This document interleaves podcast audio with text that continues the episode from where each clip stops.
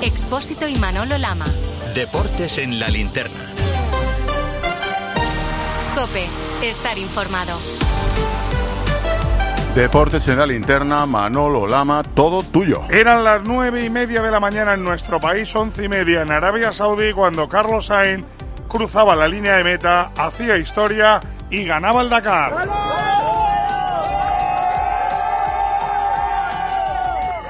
Era la manera que su equipo, su familia y su grupo festejaba el triunfo Carlos Miquel del madrileño, que ojo, estaba feliz y que sigue haciendo historia. Así es, y Carlos Sainz, el hombre serio, obsesivo en su trabajo, un roble en apariencia, se echó a llorar. Fueron lágrimas de emoción nada más cruzar la meta del Dakar. Un triunfo muy especial para él porque supone volver a ganar a los mejores pasados los 60, después de superar una lesión en dos vértebras cervicales el año pasado. Y era la última oportunidad para lograrlo en un proyecto revolucionario. El Audi, Audi híbrido ha sido un rally inmaculado de velocidad y perfecta estrategia y donde no ha necesitado ganar una sola etapa. Se ha impuesto a otra leyenda, el gran Sebastián Loeb, y con una sorpresa que no se esperaba en meta. El abrazo de su hijo, Carlos Jr. Escuchamos a Sainz. Muy, muy contento, como os podéis imaginar, ganar el Dakar eh, con este coche especialmente, con la cuarta marca diferente con este coche tan especial que hay tanta gente que ha puesto tanto esfuerzo en conseguirlo y la última bala que teníamos lo hemos conseguido. Aparte, con la veteranía se dan valor a ciertas cosas como, como esta. Ha sido un rally durísimo donde había muchos candidatos a la victoria y, y al final también gracias al equipo ¿no? y, a, y a mis compañeros que me han ayudado mucho. Chapó para Carlos Sainz que Bruno Casar hay que decir que está haciendo historia porque los datos, los números del piloto madrileño son espectaculares. Y es que los datos reflejan una gesta histórica, lo mires por donde lo mires, porque Carlos Sainz se convierte en el primer piloto en ganar el Dakar con cuatro escuderías diferentes, en lo que además supone la despedida de Audi de este rally. Pero es que además el matador, como decía Carlos Miquel, lo hace batiendo su propio récord de ser el piloto más longevo a sus 61 años en conquistar las dunas. Carlos Sainz, además, con este cuarto título, se coloca tercero en la lista de pilotos con más triunfos en coches, igualando al finlandés Ari Vatanen, se queda a tan solo uno de Nasser Alatilla y a cuatro de Stefan Peter Hansen. Fíjense, ganar un anillo en la NBA debe ser tremendo, levantar la ensaladera en el tenis debe ser maravilloso, pero Carlos Miquel, ganar cuatro veces el Rally Dakar, ¿qué significa? Bueno, significa ser un piloto eterno, ser un alguien con capacidad para resistir, da igual la época en la que, de la que estemos hablando. Seguramente, Manolo, tú te acuerdes, porque yo me acuerdo de ese Carlos Sainz empezando a ganar en los 80. Y siguen los años y sigue ganando. Creo que es una leyenda absoluta del deporte español y también, por qué no decirlo, del deporte mundial. La gama eléctrica Citroën Pro se carga en la descarga o cuando acabas la carga. La de cargar, no la del punto de carga que viene incluido. Y cargado viene también tu Citroën Iberlingo con condiciones excepcionales financiando. Vente a la carga hasta fin de mes y te lo contamos. Citroën. Financiando con Stellantis Financial Services. Condiciones en citroen.es. Una de la tarde, sede de la Federación Española de Fútbol, sorteo de la Copa del Rey, cuartos de final. Atléticos, el Madrid no va a salir, tranquilo. Ocho Atlético. bolas había en el bombo y evidentemente no estaba la del Real Madrid. Porque ayer el Madrid fue eliminado por el equipo rojiblanco. Una eliminación donde Real Madrid Televisión ha encontrado el culpable. Él es Cuadra Fernández, el árbitro. Lo de hoy es absolutamente vergonzoso, pero bueno, entraba dentro de lo previsto. Recordemos que Cuadra Fernández es el Clos Gómez del Atlético de Madrid. Por supuesto, he evitado yo los mismos partidos de Champions que él. El arbitraje ha sido intolerable. La permisividad con la cacería, legalizar la cacería que han practicado los jugadores del Atlético de Madrid sobre los jugadores del Real Madrid es absolutamente intolerable. Eh, el fuera de juego, mm, parece fuera de juego de Bellingham. el que el Bueno, eran algunas de las muchas quejas que en Real Madrid Televisión se expresaban acerca del arbitraje de Cuadra Fernández. Pero Melchor Ruiz, ya más serios, vamos a meternos en el vestuario. ¿De qué se queja el Madrid? ¿De qué se queja el madridismo? Bueno, principalmente del distinto criterio que ha tenido Cuadra Fernández del partido en cuanto a faltas y a tarjetas, la permisibilidad y duras entradas a los delanteros del Real Madrid y especialmente a Jude Bellingham, de ese penalti a Jude en el primer tiempo con 0-0 de Jiménez que le tiene agarrado en el área pequeña, de la expulsión de, de Paul, el jugador del Atlético de Madrid, que debió ver la segunda amarilla en el minuto 99 por clavarle los tacos a Carvajal cuando no tenía ninguna opción, o de ese gol anulado a Ceballos que hubiese supuesto el 3-3. A ver, Pedro Martín, ayer tú analizabas la labor del colegiado balear. ¿Favoreció el árbitro al Atlético de Madrid? Hombre, el arbitraje fue caserillo. Eh, Cuadra Fernández cometió un error incomprensible, que es la sacar la tarjeta amarilla a Bellingham. Eh, luego De Paul se libró de la expulsión por los pelos, pero yo calificaría solamente el arbitraje de caserillo, sin más. ¿Favoreció un poco al Atlético de Madrid? Sí, pero el resultado del partido no creo que sea consecuencia del arbitraje, porque Cuadra Fernández, eso sí, tuvo suerte en que no hubo jugadas polémicas en las áreas. Bueno, hay que destacar que el otro protagonista del partido, además del Atlético de Madrid que consiguió la victoria, fue Vinicius. Vinicius el otro día fue nombrado MVP al ganar la Supercopa de Europa. Y Vinicius, después de meterle tres goles al Barça, dijo, quiero cambiar reconozco que no hago cosas bien en el campo. Claro que yo no soy un santo, las veces hablo demasiado, a veces hago regates que, que no deben hacer, pero estoy aquí para mejorar, para, para dar ejemplo a los niños que, que me están mirando y, y, quiero mejorar y me me está enseñando todos los días lo, lo, que tengo que hacer y mis compañeros también. Eso fue el domingo, pero ayer Vinicius volvió a ser el epicentro de las noticias.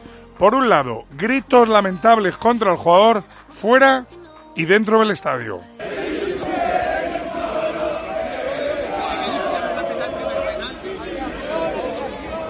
Le gritaban mono, algunos le decían corre mono saca. Hubo gritos lamentables, racistas. Pero luego Ganga Vinicius volvió a ser centro de la polémica porque estuvo en todos los frentes metido. Hizo buen partido, pero no predicó con el ejemplo de sus palabras. Otra noche movida para Vini, que arrancó con estos gritos de unos pocos aficionados fuera del Metropolitano, llamándole mono. Dentro siguieron los insultos, más gritos de mono, y el brasileño contestaba con celebraciones y gestos provocativos a la grada, como sacarle la lengua. Entonces Vinicius comienza su batalla con el árbitro. Primero le avisa tranquilamente de si está oyendo los insultos y luego le protesta por la actuación de los recogepelotas. Cuadra Fernández responde sacándole amarilla. Vini se calienta y también las tiene con varios rivales como De Paul, Hermoso Bitzel y llega el último pollo con Simeone. Vinicius celebra el empate de Joselu, el Cholo lo ve y le dice a la juez de línea le tienes que echar. Vinicius le llama llorón, Simeone se ríe y cuando pita el final el Cholo busca a Vini y tienen que saltar los banquillos a separar al argentino y al brasileño. Bueno, pues un protagonista, Vinicius no habló, el otro, Javi Gómez, ¿el Cholo habló de lo que le ocurrió con el brasileño del Madrid?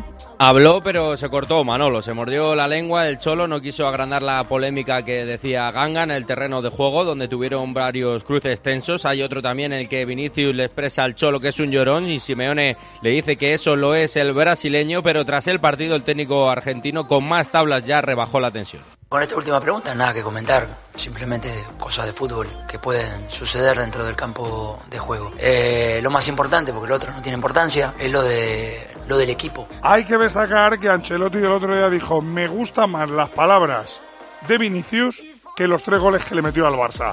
Ayer Melchor quiso comentar algo el italiano de todo lo que tiene que ver con lo, lo, no deportivo de Vini? No, no tenía mucho que decir al respecto. Prefiero destacar lo futbolístico de Vini a, a, a, ese tema problemático que envuelve siempre al brasileño, aunque reconoció que es difícil que tenga la cabeza fría cuando se ve envuelto en, en numerosas complicaciones con los rivales. Pero, preguntado directamente sobre esa polémica con el Cholo Simeone, no recordaba ni esa ni ninguna otra. Yo no sé qué ha pasado, de, de verdad. Para mí no ha pasado nada.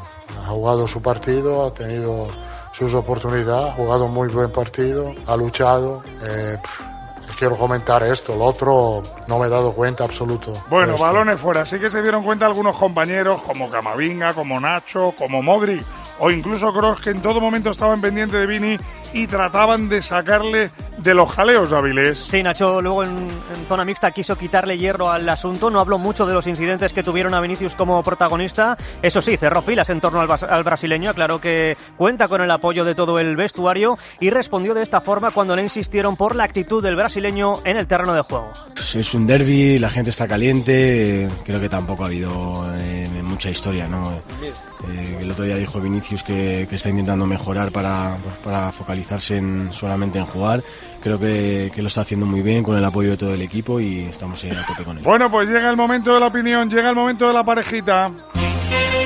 Tomás y Emilio. Lo que usted ha hecho hoy aquí es impropio de, de, una, de, una, competición que quiere ser seria. Muy bien. Bueno, bien. Vale, pues hablemos bien. de eso. Pero bien, no nos adelantemos.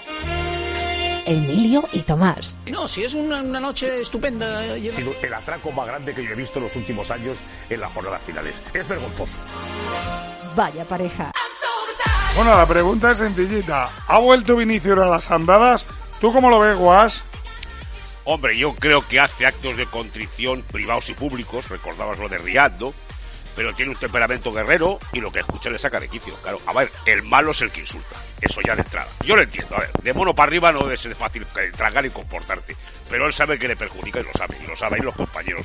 Le falta un tiempo, seguramente una maduración, para salir, meter dos o tres goles y reírse después. Hay que esperar. Bueno, me ha dicho Emilio Pérez Rozas. Yo entro aunque sea por teléfono. ¿Tú crees que ha vuelto Vini a las andadas, Pérez Rozas?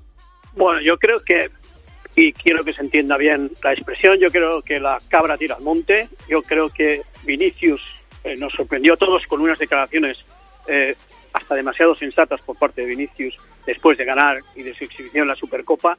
Pero ya vale, no puede ser. Es, es, es necesario por su fútbol, por la representación del Real Madrid, por todo lo que el entrenador y todos sus compañeros están poniendo la intensidad para que él no se comporte así y se conforma con el fútbol, con el brutal fútbol que tiene y ya vale. Entonces habrá un momento que no nos lo podremos creer porque es tan repetitivo que al final no te lo crees. Oye, ¿y los copenautas? Se lo has preguntado Ignacio Arzuaga y qué es lo que te han dicho acerca de si ha vuelto Vini o no a las andadas. Los copenautas Manolo lo tienen clarísimo. La cuestión que hemos planteado en arroba deportescope, el 81% de los encuestados ha respondido que efectivamente Vinicius ha vuelto a las andadas después de sus declaraciones en la Supercopa. Bueno, Vinicius fue uno de los nombres propios de la jornada de Copa. El otro, Xavi Hernández. Porque ayer Elena es verdad que el Barça ganó, es verdad que el Barça se clasificó, pero una vez más vimos a Xavi sufrir y con el susto en el cuerpo.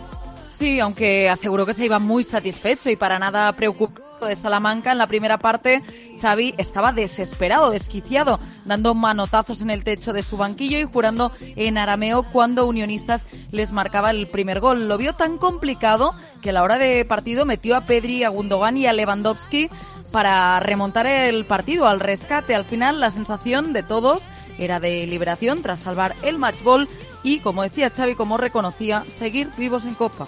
Pues porque íbamos empatados y no tenemos ningún, no se nos caen los anillos. Teníamos que ganar este partido, es la Copa, es un título, nosotros queremos llegar a la final y ganarla. Aquí ha perdido Villarreal, ha perdido Sporting de Gijón y me ha parecido un gran equipo el Unionistas. El fútbol hoy en día está muy igualado, todo el mundo trabaja muy bien, sea de la categoría que sea, esto lo tenemos que entender. Y lo entendemos los profesionales del fútbol. Bueno, lo que no entendemos los profesionales de los medios de comunicación es la actitud de algunos jugadores del Barça. Vaya 45 minutos que se marcaron Víctor Navarro los futbolistas que puso Xavi. ¿Hacen acto de constitución? ¿Quieren pedir perdón o no?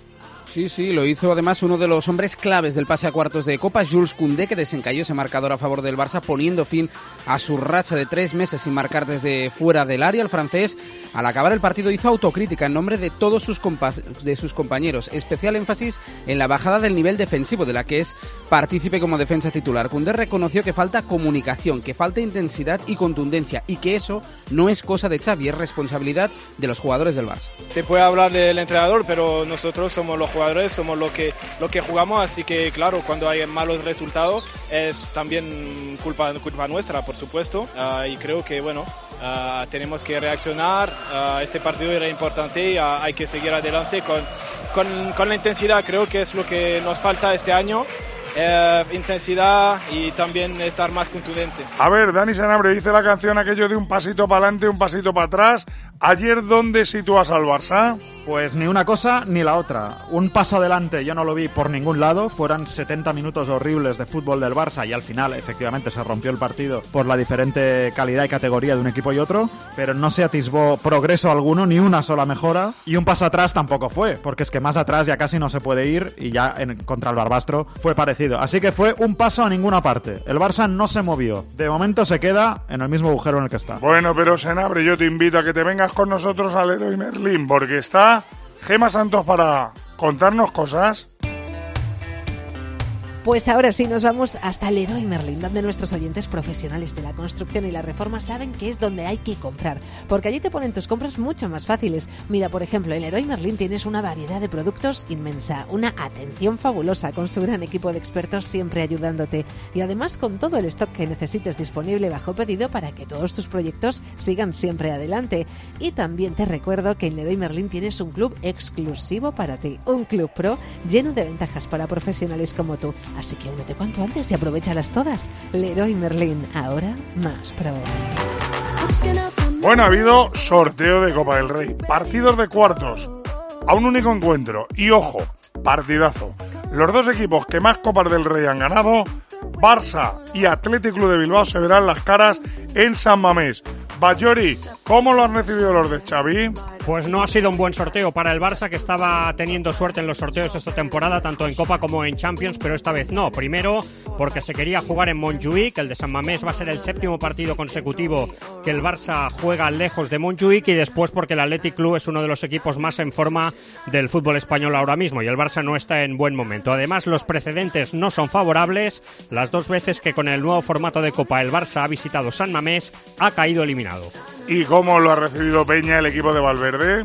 Bien por el factor eh, campo, no tan bien por el eh, rival. Una auténtica bestia negra del Athletic al que ha arrebatado cuatro títulos de la Copa en los últimos 15 años, periodo en el que además le ha peado la competición en otras tres ocasiones. Como decía Joan, a partido único la historia ha sido diferente las dos últimas veces que se han visto las caras. Ernesto Valverde valora, como te digo, positivamente que el choque se vaya a disputar en Samamés, pero reconoce que no han tenido demasiada suerte en el sorteo. Desde luego no vamos a decir que hemos tenido suerte porque realmente es un rival duro, de los peores que había, pero bueno, tenemos la suerte de poder de no tener que viajar, de jugar en Samamés con nuestro público, una bonita eliminatoria, difícil eh, para nosotros, también para ellos, bueno, vamos a ver si a ver qué ocurre, desde luego, eh, con la intención de, de, hacer un buen partido. Bueno, si ese partido pasar. mola, se jugará, como digo, el miércoles a las nueve y media en San Mamés. El del jueves también mola, a las nueve en el Metropolitano. Reencuentro el Cholo se ve las caras con el Sevilla y Quique Sánchez Flores se reencuentra con el Atlético. ¿Cómo ha caído por el Metropolitano, por el Cerro del Espino, Javi Gómez? Alegría contenida, Manolo. Tenían como absoluta prioridad jugar en casa. Saben que es el camino más corto para tocar un título. El Atlético de Madrid había rivales a evitar como el Athletic Club y el Barça, pero también saben que el Sevilla ya complicó las cosas en el partido de Liga y no quieren confiarse. Lo malo del día de hoy que esta alegría choca con el infortunio de la lesión de Apilicueta, rotura del menisco externo, al menos mes y medio de baja. Bueno, mala noticia para los Atléticos. Víctor Fernández. Los del Sevilla se agarran a la copa. ¿Cómo ha caído? Bueno, en el Sevilla no tienen dudas y asumen que les ha tocado el peor rival que el sorteo les podía ofrecer. Y con otro condicionante, el partido vuelve a jugarse lejos del Sánchez Pizjuán. Los aficionados ya hace mucho tiempo que no ven un partido de copa en casa. No obstante, y con la evidente dificultad, los jugadores, eso sí, de puertas hacia adentro, están convencidos de que a un partido el Sevilla tiene sus opciones. Van a utilizar, entre otras cosas, la fuerza de la cantera, como por ejemplo Isaac Romero, que no se entrega.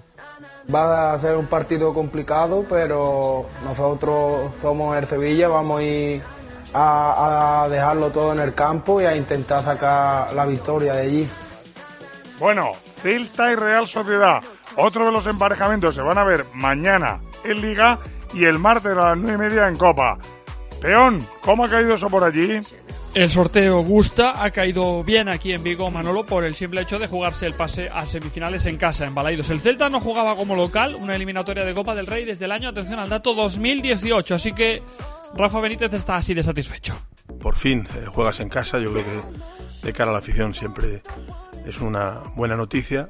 Eh, yo creo que podemos disfrutar de la Copa ante un rival muy difícil, ¿no? Es un rival, por supuesto, muy difícil. Y luego los caprichos que tiene el sorteo, que juegas con ellos y inmediatamente eh, vuelves a, a, jugar con ellos. Doble partido, sábado y martes. Sande, ¿Cómo lo ha recibido Imanol y los jugadores de la Real? Pues fíjate, el empacho de Celta no ha caído del todo mal en San Sebastián. Imanol ha querido dejar claro, eso sí, que el choque de mañana en Liga nada va a tener con el del martes en Copa. Mucho respeto a los muchachos de Benítez, pero lo que más molesta es jugar fuera de casa. Dije que lo que quería era jugar en casa. Bueno, una vez más, fuera de casa. Pues bueno, si queremos llegar a la final hay que ganar, da igual el rival que te toque y da igual si es en, en casa que fuera. Y el miércoles a las siete y media, antes de que se juegue el partido entre el Atlético y el Barça, se verán las caras, ojo, Mallorca y Girona.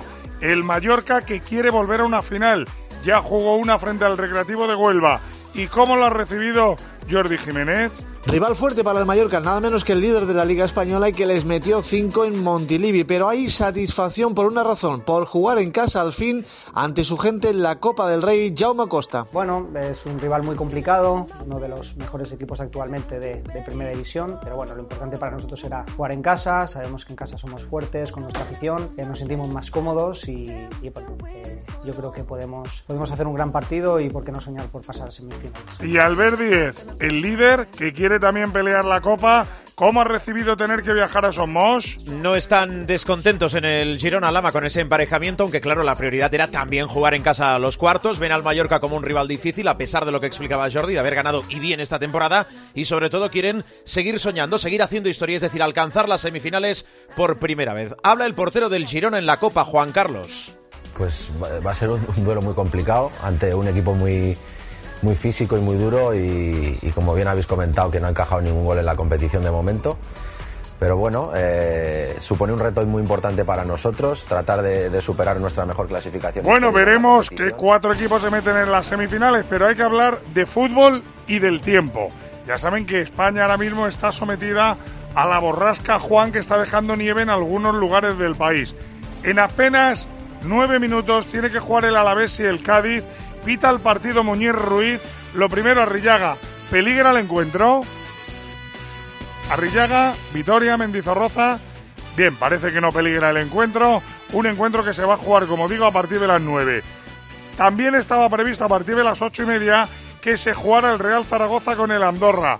Zamora, ¿peligra el partido? Hola Manolo, bueno, que si peligra, ya se ha suspendido, tenía que haber empezado a las ocho y media y bueno, pues hace ya unos cuantos minutos que se ha suspendido. Hacía mucho tiempo que no nevaba en Zaragoza, hace tres años, cuando Filomena, no suele nevar mucho en la capital aragonesa, pero hoy ha caído con intensidad desde la una de la tarde hasta las seis, muchísima nieve, desde las seis menos, pero no ha dejado de nevar y el campo todavía está ahora mismo con mucha nieve y lo más lamentable han sido los elementos técnicos con los que han pretendido limpiar el campo. Eh, con esta pobreza de medios era imposible limpiarlo para poder jugar esta noche y definitivamente, aunque que la liga quería que se jugara esta noche, definitivamente ha quedado suspendido. La idea es jugar mañana. Bueno, pues esperaremos la mañana. Decía yo, Arrillaga, ¿se va a jugar el Alavés contra el Cádiz? Sí, hace mucho frío, una sensación térmica de menos 4 grados, 0 grados marca el termómetro, pero se está regando el terreno de juego en este partido que va a enfrentar al Deportivo Alavés y al Cádiz. El Alavés podría sacar 8 puntos de ventaja al equipo cadista si gana, que no gana precisamente desde hace 16 partidos, que tiene 5 cambios en su 11, por uno el Deportivo Alavés a las 9 aquí en Mendizorroza y con buena entrada a pesar del frío, este Deportivo Cádiz. También va a hacer frío mañana en el partido entre el Rayo y la Unión Deportiva Las Palmas. Noticias del Rayo Gangá. Llega el Rayo molesto por el poco descanso que tiene después del partido de Copa. Además, Liga y Federación no han querido cambiar el horario y con la estocada además de la eliminación contra el Girona. Bebé y Patecís están en la Copa África. Quique Pérez es baja y la buena noticia es que Álvaro García y Trejo pueden ser titulares. ¿Qué me cuenta Juan Fran Cruz del Valencia, perdón, de Las Palmas? Julián Araujo por sanción y tanto en Fulu como Saúl Coco, que están en la Copa África, la Unión Deportiva Las Palmas encara el partido mañana frente al Rayo Vallecano, con una duda que mantiene el técnico de la Unión Deportiva Las Palmas, si será Sandro o Munir, el que ocupe la posición de delantero centro. Vaya partido para el Villarreal y para Marcelino. Noticias del equipo amarillo, Juan Igual. Pues con muchas bajas afronta el Villarreal el partido de mañana ante el Mallorca. Jeremy Pino, Foy, Denis Suárez, Terrach, Albiol, Pedraza y Parejo son baja por lesión. Y además Mandy porque está en la Copa África. Ese partido lo pita Ortiz Díaz. ¿Y qué noticias del Mallorca, Jordi? Buenas noticias para el Mallorca para su entrenador Javier Aguirre en este duelo directo contra el Villarreal porque recupera a Valien, Jaume Costa y sobre todo Muriki, aunque seguramente el delantero todavía no juegue. Además, vaya partidazo Valencia, Atleti, Pita Pulido Santana. Noticias de los de Baraja, Hugo. Tras la Copa vuelven al 11 Mamardasvili, Gallá, Mosquera y Guillamón. Y en el Atleti Peña.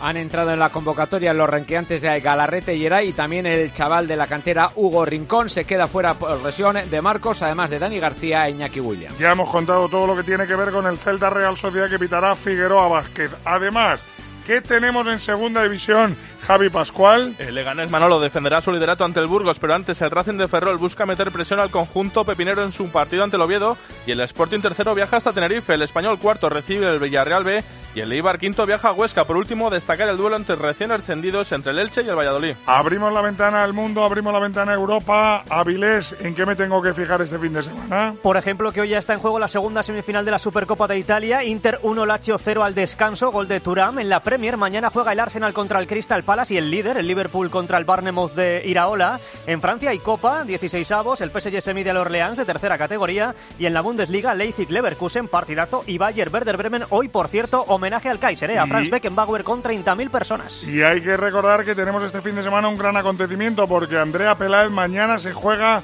la final de la Supercopa Femenina de Fútbol. Barça y Levante competirán mañana a las 8 de la tarde en Butarque por levantar el primer título de la temporada, la Supercopa de España. Las azulgranas vigentes campeonas llegan como favoritas, aunque en lo deportivo con la duda en la portería de Sandra Paños porque hoy se ha retirado antes del entrenamiento. Las granotas por su parte llegan con la ilusión de poder dar la sorpresa con un grupo de jugadoras que está demostrando su gran nivel en Liga F marchando en segunda posición. Vámonos a dar una buena noticia. Otro equipo español clasificado para los Juegos. Manolo Lama. Deportes en la linterna. Cope. Estar informado.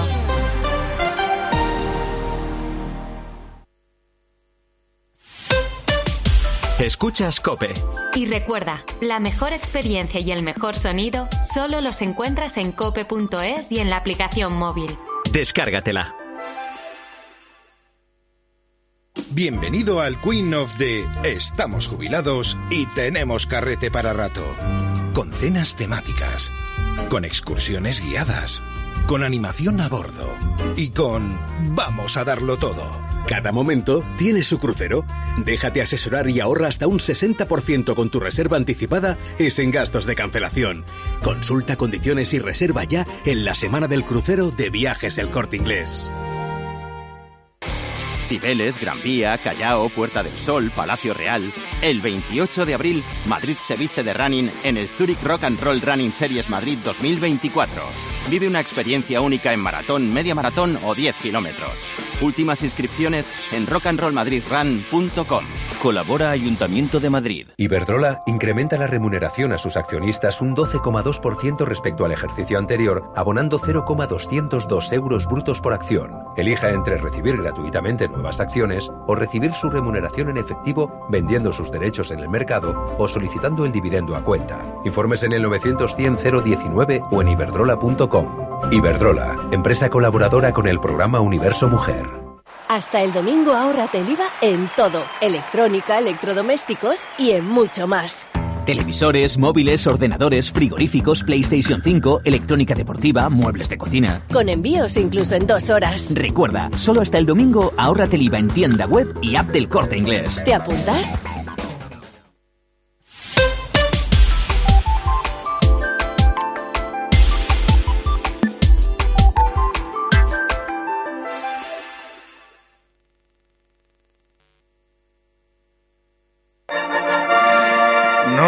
Llega Nacho Camuñar otra buena noticia de un equipo español que estará en los Juegos Olímpicos de París. Sí, la selección masculina de hockey y el balón han conseguido tras ganar 2-0 a Irlanda en las semifinales del preolímpico. Este domingo jugarán esa final ante Bélgica, pero pase lo que pase, los Red Sticks estarán en los Juegos Olímpicos de París de este verano.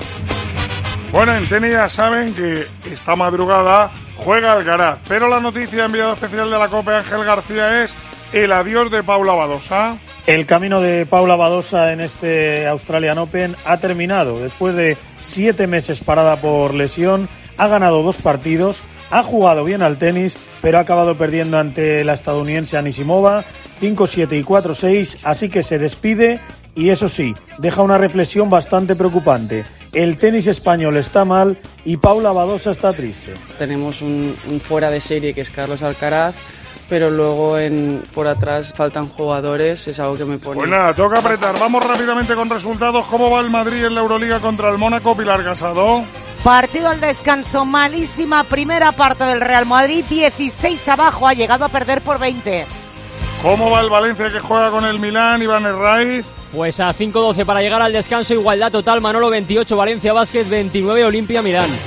¿Qué noticias me traes de la NBA, Parra? Pues que siguen impactados por el fallecimiento a los 46 años de Dejan Milojevic, el asistente de Steve Kerr de los Warriors, y por eso la NBA ha decidido suspender también el partido de esta noche que enfrentaba a los Warriors con los Dallas Mavericks. Apunte de ciclismo, Quique Iglesias. Un under en Australia ha ganado Sam Bells por tercera etapa para él, sigue de líder el mexicano del Toro. Hoy el programa es Capicúa. Hemos abierto con el Dakar y cerramos con el Dakar, Carlos Miguel. Con el triunfo de Cristina Gutiérrez en la categoría de buggies prototipos ligeros en el Dakar, en la categoría Challenger, primera mujer que logra ganar en alguna categoría el Dakar desde 2001 que lo hiciera Jutta Claysmith. Tiempo de juego con Eric Frade de la linterna, con Expósito y a las once y media el partidazo con Joseba. Aquí